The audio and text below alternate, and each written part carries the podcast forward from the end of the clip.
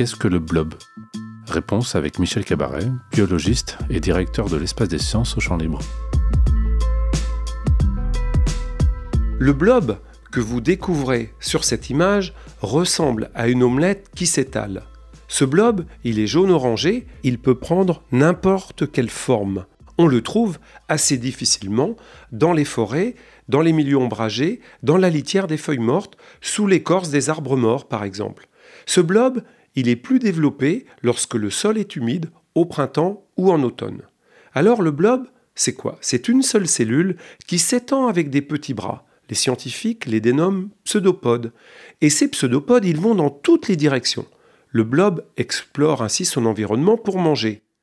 Le blob maintenant, c'est quoi? Ce n'est ni un animal, ni un végétal, ni un champignon, mais un myxomycète.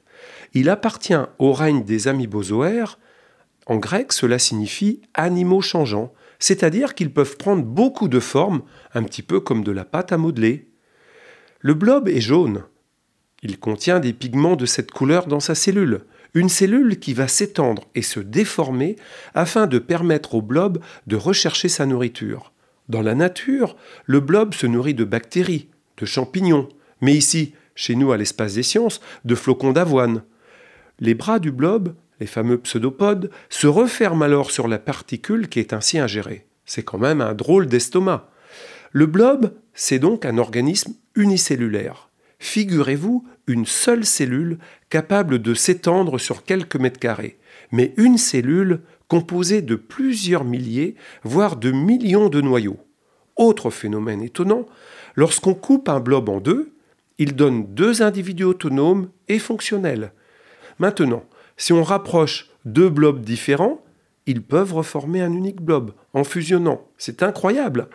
Autre innovation du blob, lorsque l'eau manque et que la litière est desséchée, le blob personneau et forme ce que les scientifiques dénomment un sclérote, c'est-à-dire une forme asséchée du blob qui est en dormance. Les sclérotes sont donc des blobs asséchés. Ils sont comme tout rétrécis, et on peut ainsi les conserver deux ans à température ambiante, et bien plus fort encore, 30 ans à moins 80 degrés.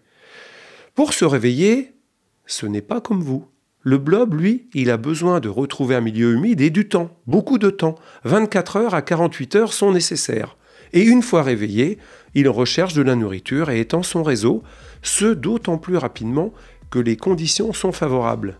Mais le plus original est qu'il rajeunit au réveil, et c'est pour lui une manière d'être jeune éternellement.